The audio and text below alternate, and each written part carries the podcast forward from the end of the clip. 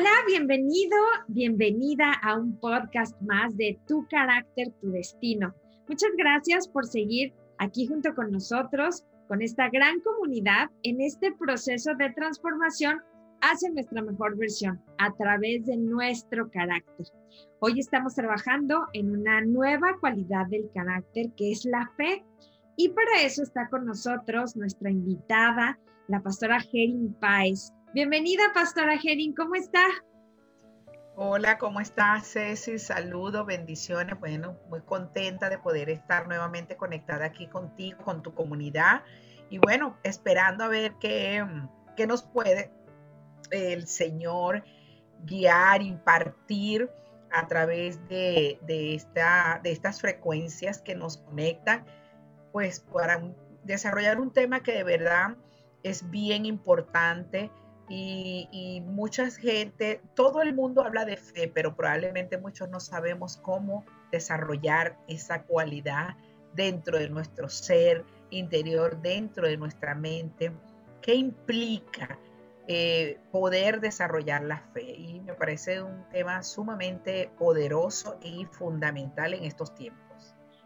Em, yo creo, pastora, en que cuando conocemos esas cualidades de nuestro carácter, como en este caso la fe, y conscientemente empezamos a trabajar en ellas, podemos alcanzar grandes cosas que jamás nos hubiéramos imaginado que podríamos lograr. Específicamente en este tema de la fe, em, hay mucha información que tal vez no es la correcta, porque fe no es nada más estar piensa y piensa y piensa en lo mismo, lo mismo, lo mismo, y, porque estoy pensando tanto en lo mismo, entonces lo voy a lograr. No se trata de eso. O como escribirle una carta a Santa Claus, ¿no? Con fe de que me va a traer el regalo. la fe es muchísimo más grande, llega mucho más allá. Eh, Dios nos dice, nos dejó escrito que, si tuviéramos fe, pudiéramos mover montañas. Y a veces estamos esperando que la fe solita haga todo por nosotros, porque mm. tenemos ese malentendido de que la fe es como un amuleto de la suerte. Y no, realmente hay tanto que podemos trabajar en la fe Compártanos, por favor, Pastora Gerín, eh, desde su punto de vista en que usted trabaja en las emociones, en, en esto de la inteligencia emocional, que también cabe la fe ahí. Sí, claro. Es que yo creo que nosotros los seres humanos somos los únicos seres vivos sobre la tierra que estamos facultados para desarrollar fe.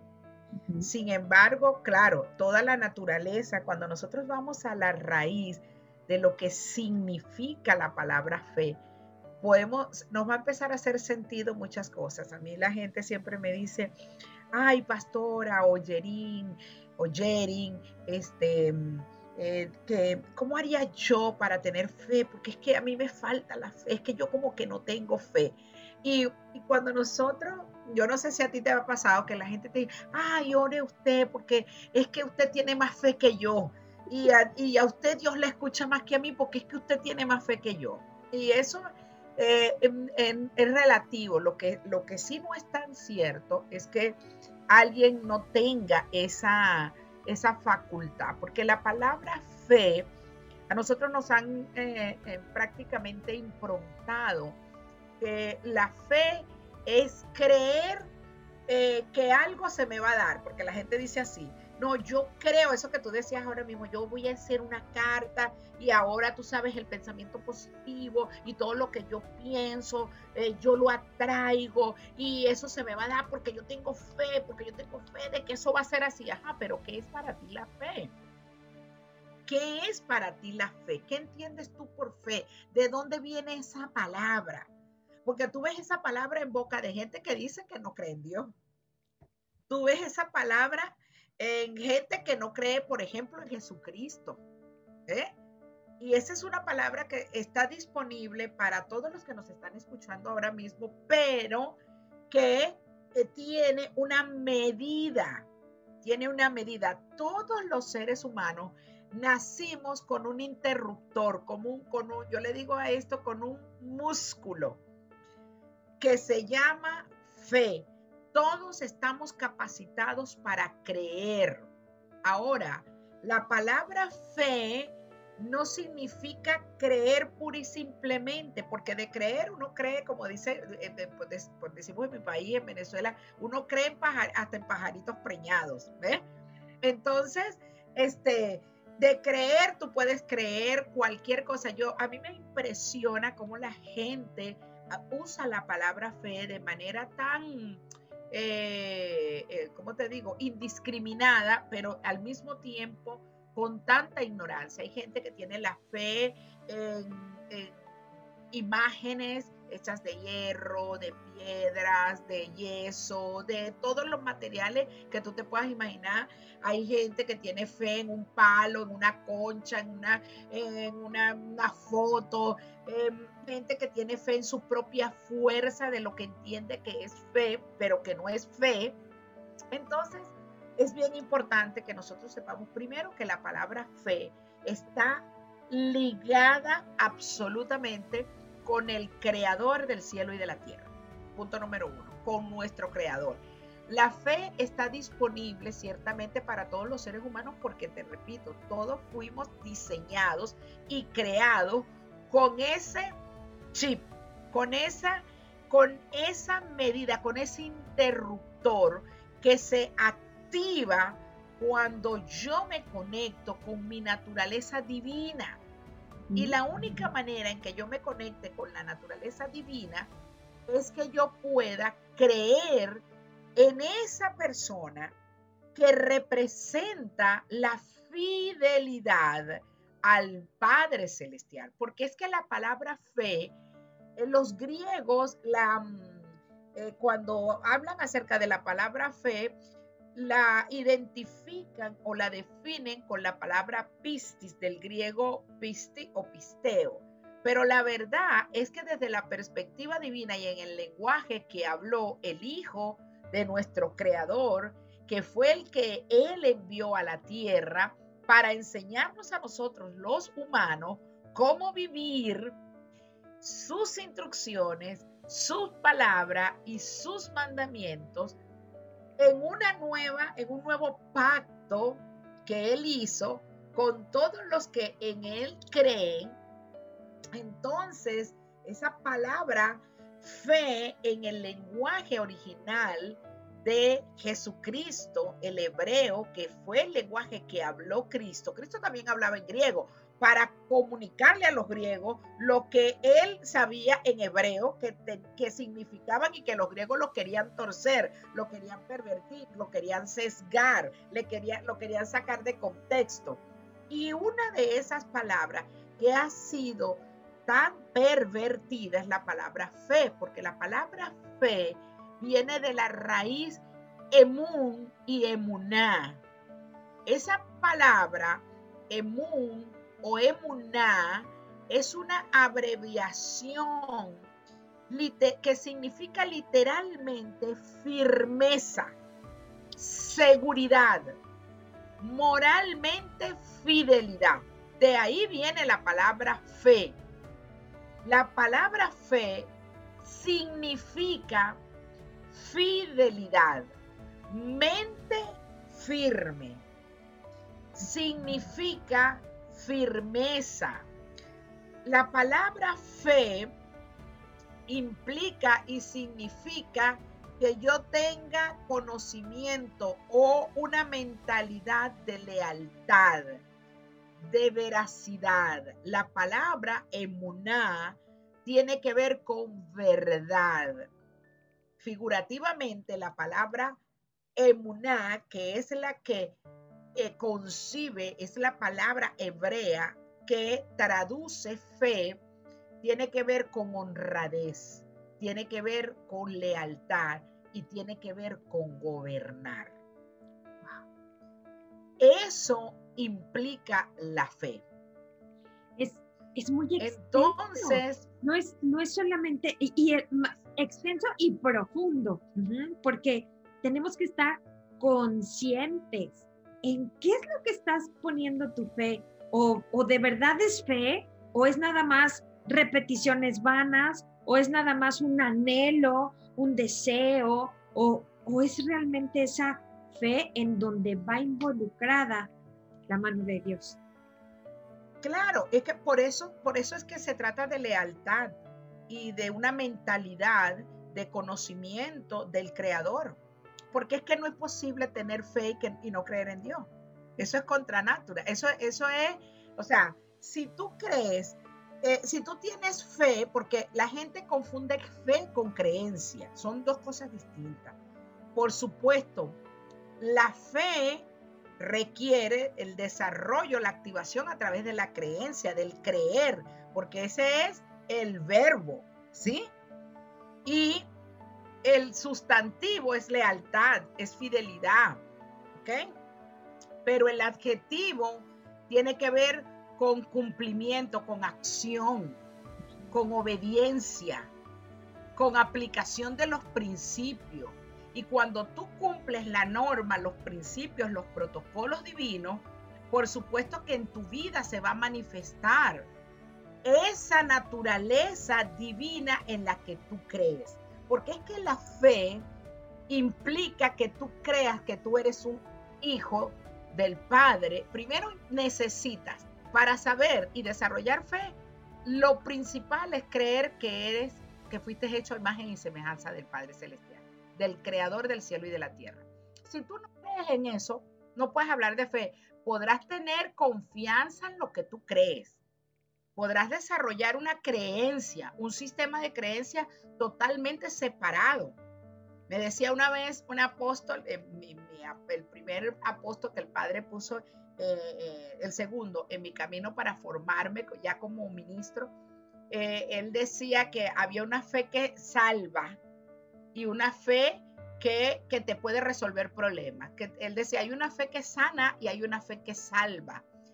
Yo no creo que una fe, hay, yo diría que hay una fe que sana y salva y hay una fe que no es fe, sino que es creencia, es eh, conocimiento humano de, de lo que el Padre Celestial nos dice de nosotros y que nos han envuelto en un tema de eh, hacer repeticiones vanas, que sí, y hemos, y, hemos y hemos desarrollado una mentalidad tan esotérica y hechicera acerca de la palabra fe, que la hemos usado como una fórmula para adquirir y alcanzar cosas. Y resulta que eso no tiene nada que ver con fe, porque la fe tiene que ver con obediencia, con conocimiento de tu creador y con obediencia a sus principios y a sus protocolos para que tú puedas tener los efectos, los beneficios de lo que implica caminar de acuerdo a la fidelidad de lo que él dice, cumpliendo con esos principios. Entonces, a partir de allí, si yo no soy fiel al conocimiento del Padre Celestial y a sus normas y a sus principios, yo no voy a poder caminar con seguridad. Yo voy a estar dependiendo de las circunstancias. Yo voy a ser guiado por lo que veo. Eh, voy a caminar en la dimensión de la imposibilidad humana y no voy a poder desarrollar todo mi potencial como el Padre me creó, porque sencillamente yo creo en lo que el mundo y lo que el sistema de creencia que no conoce a Dios dice que es fe. Y los griegos nos han hecho mucho daño porque los griegos tradujeron la fe como la certeza de lo que se espera y la convicción de lo que no se ve. Y eso no es fe. Eso es creer. Cuando yo creo, es porque tengo la certeza que algo que no estoy, no estoy viendo es. Ese fue el concepto de fe que nos enseñaron los griegos y que lo transliteraron así en la escritura. Pero la verdad es que fe, si tú me preguntas a mí qué es fe, yo te decía, yo te diría Yeshua, Jesucristo. Él es la fe. Él es el verbo hecho carne. Él es la Torah viviente. En él, por eso es que Yeshua le dijo a Pedro, cuando Pedro, cuando los discípulos, después que vieron a Yeshua que los panes y los peces, eh, ellos, eh, primero, Yeshua les dio una enseñanza cuando él, les dijo, eh, vinieron los discípulos y le dijeron, mira, hey Señor, yo lo estoy parafraseando, este, este poco gente ya está cayendo la tarde y no tenemos que, que darle de comer. Y él le dijo, bueno, vayan y compren. O sea, él los desafió. Vayan y compren algo. Con de, eh, y entonces le dice, tendríamos que gastar muchísimo dinero. Entonces él le dice, bueno, este, eh, tráiganme lo que tienen. Y él dice, no solamente tenemos dos panes, eh, cinco panes y dos peces. Bueno, le trajeron lo que había, con lo que tenía a la mano. Y se lo entregaron a quién? A Jesucristo. Los discípulos creían que Jesucristo lo podía hacer, pero ellos no creían que ellos podían hacer lo que Jesucristo estaba haciendo. Y Jesucristo, ellos estaban en la dimensión de la certeza de lo que se espera y la convicción de lo que no se ve. Pero Yeshua estaba en la dimensión de la lealtad, de la firmeza, de la seguridad, de la confianza en el Creador. Y con lo que tenía en la mano se lo presentó al Padre desde una mentalidad de hijo. Padre, aquí está esto. Esto es lo que tenemos. ¿Ves? Y, y, él oró, dice que él le presentó eso al Padre, miró hacia arriba, o sea, reconoció la soberanía del Padre la autoridad del Padre, la potencia del Padre manifestada a través de él con lo que tenía. Y después de eso les dice, eh, dice la escritura, que mandó a los discípulos que se fueran adelante, que fueran ellos adelante a donde iban, y él dice la palabra que se fue a orar. Y en medio de la noche ellos se metieron en la barca y en aquella oscuridad estaba, ellos escucharon los vientos, estaban soplando, dice que los vientos le eran contrarios y de repente vieron que una sombra caminaba por las aguas y ellos se asustaron y Pedro dice, este Señor, si eres tú, manda que yo vaya. Y cuando el Señor le dice, ven, y Pedro salió de la barca y empezó a caminar porque él vio que algo estaba caminando y le dijo, Señor, si eres tú, aunque ellos estaban aterrorizados, dice la escritura.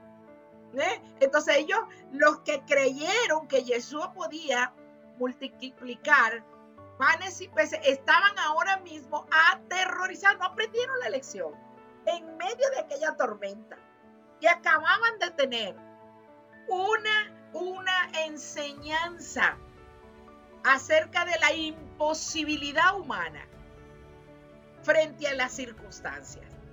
Y resulta que él le dice a Pedro, y entonces comienza Pedro a caminar, y en lo que Pedro empezó a darse, a hacerse consciente de los ruidos que empezaron a que se cirnieron sobre él. Esos ruidos ya estaban, los vientos no estaban contrarios. Cuando ellos vieron que Yeshua que algo caminaba. Y no, y no salió Pedro en medio de esa tormenta caminando. ¿Qué pasó ahí? ¿Qué le pasó a Pedro? Que empezó a hundirse.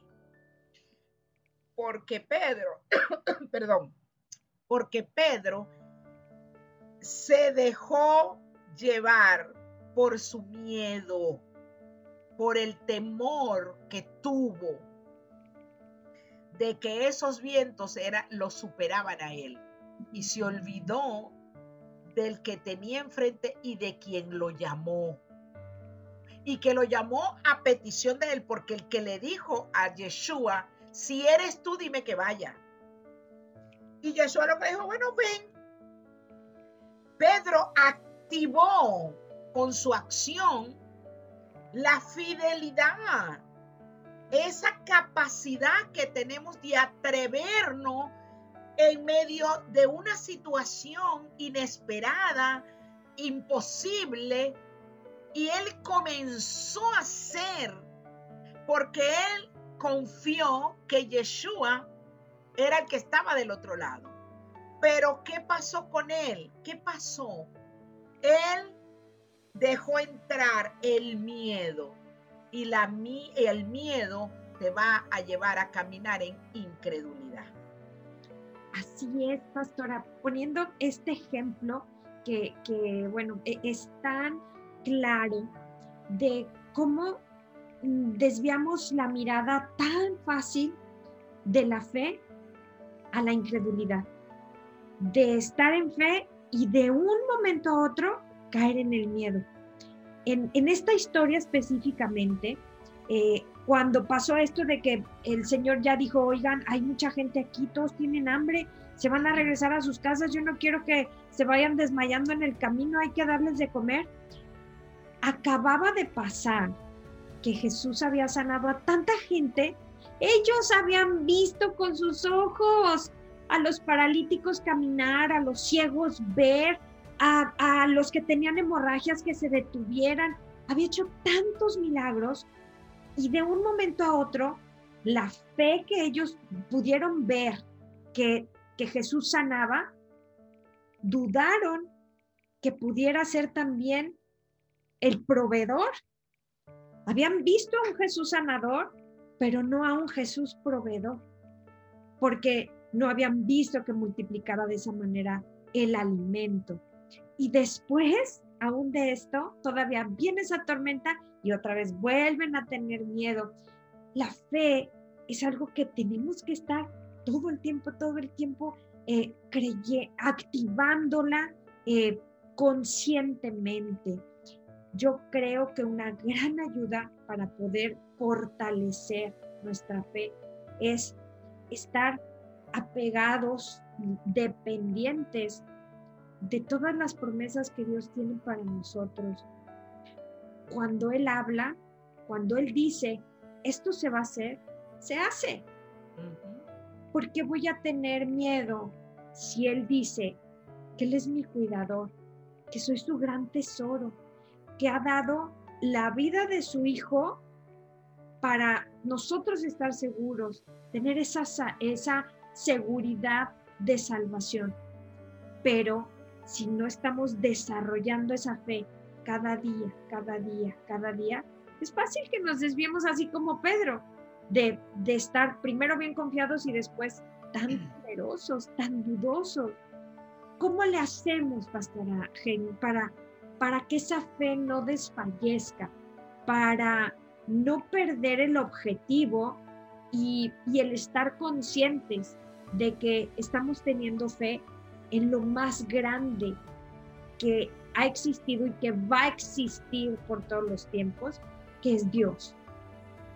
Fíjate que volviendo al tema de lo que significa la palabra fe, creo que la, demanda que, y, la, la condición principal para nosotros poder caminar en seguridad es ser fiel a, la, a los principios y a los mandamientos que el Padre nos dejó a través de Yeshua. Y muchas veces nosotros solamente creemos que los mandamientos son las diez proclamas o el decálogo que nos han enseñado, que son los diez, eh, conocidos como los diez mandamientos. Pero uno de los mandamientos, de los mandatos más fuertes que Cristo le hizo a los discípulos y las instrucciones que le deja, y usted lo puede ver en todos los evangelios y concretamente en Juan 14 y en Juan 16, cuando Yeshua le dice a los discípulos, no teman, no teman, no temer, no tener miedo. Cuando tú eres un hijo del Señor, no tener miedo es un desafío en tu humanidad. Y para tú no tener miedo, para tú no tener miedo, tú necesitas conocer a Jesucristo. Pero conocerlo no desde la teoría, sino desde el verbo, desde la acción. Cuando, ¿cómo, cómo desarrollo yo fidelidad a algo, a alguien? En medio, ¿dónde, ¿dónde yo voy a manifestar esa fidelidad? Cuando mi vida está comprometida y yo tengo que renunciar al derecho que creo que tengo de tener miedo, por ejemplo. ¿Ve? Para ser fiel y creer en lo que el Padre me dijo a través de su escritura. agarrar y echar mano de esa palabra. Y yo mismo accionar.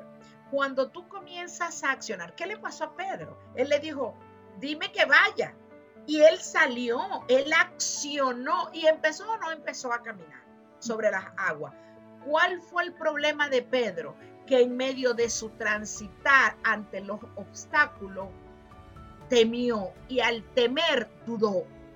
Y al dudar entró la incredulidad.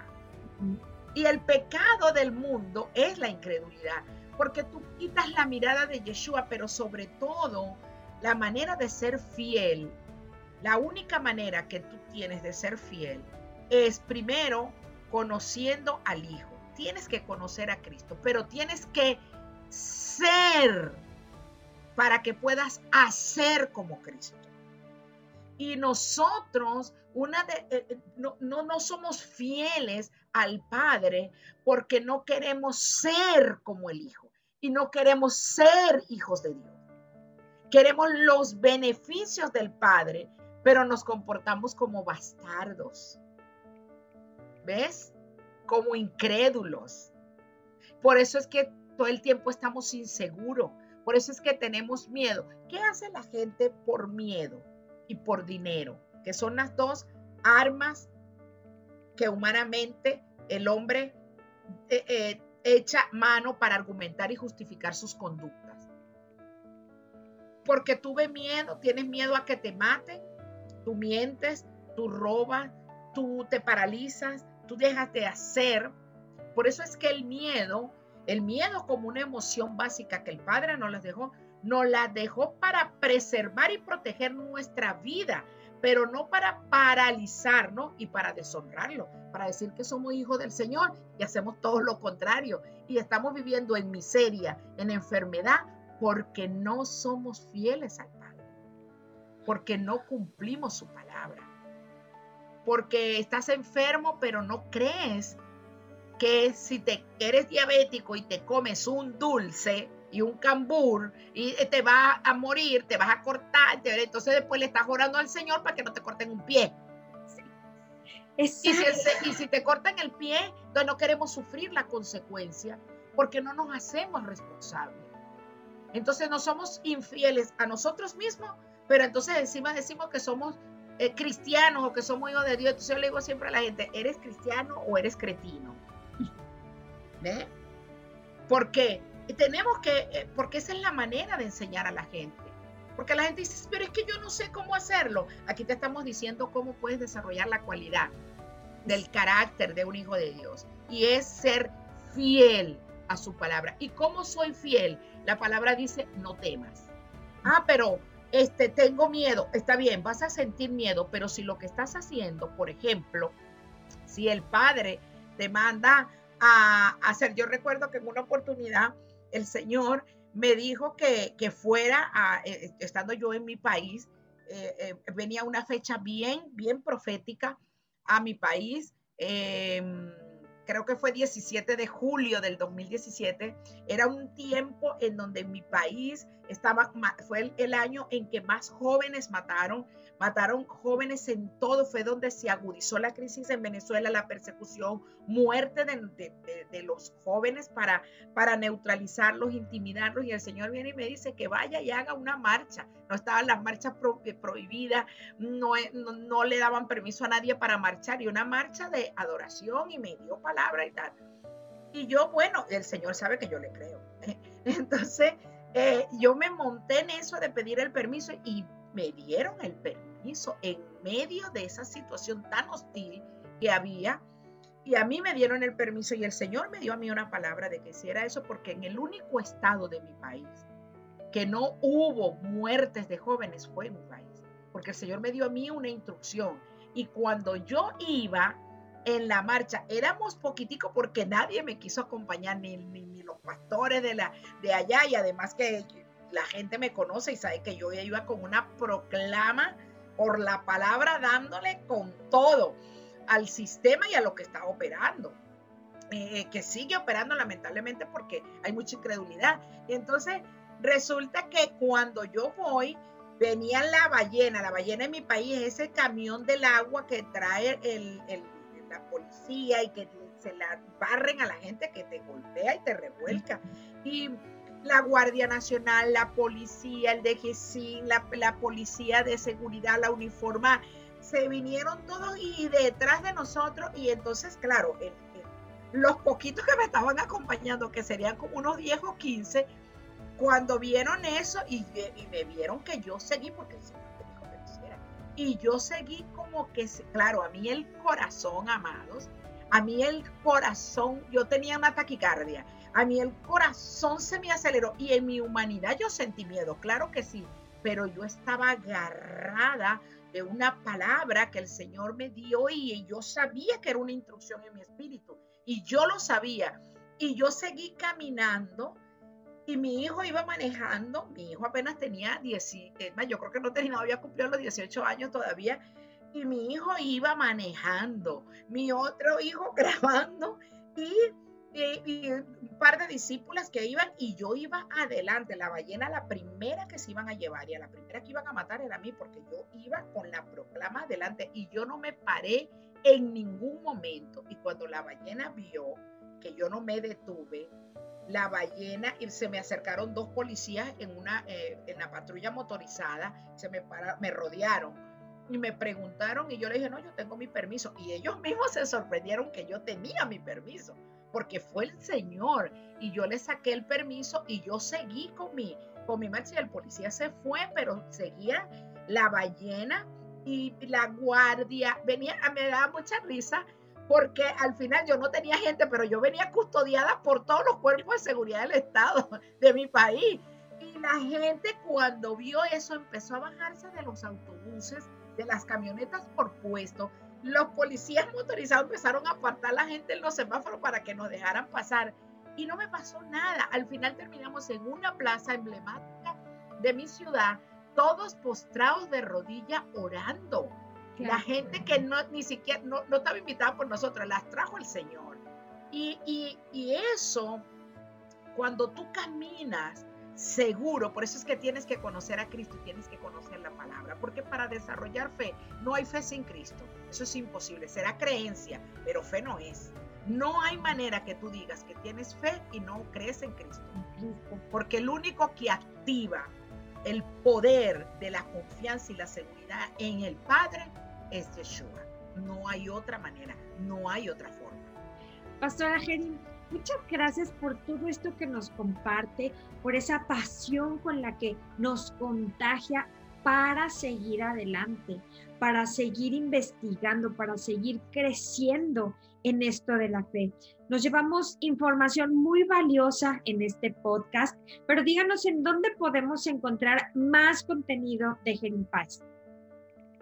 Bueno, de Jerin Páez puedes conseguir a través de mi página web www.jerinpaez.com, Jerin con G, por eso es que la pastora Ceci me dice Jerin, es se, escribe Jerin y se pronuncia Jerin, Jerin Páez, Páez con Z al final.com.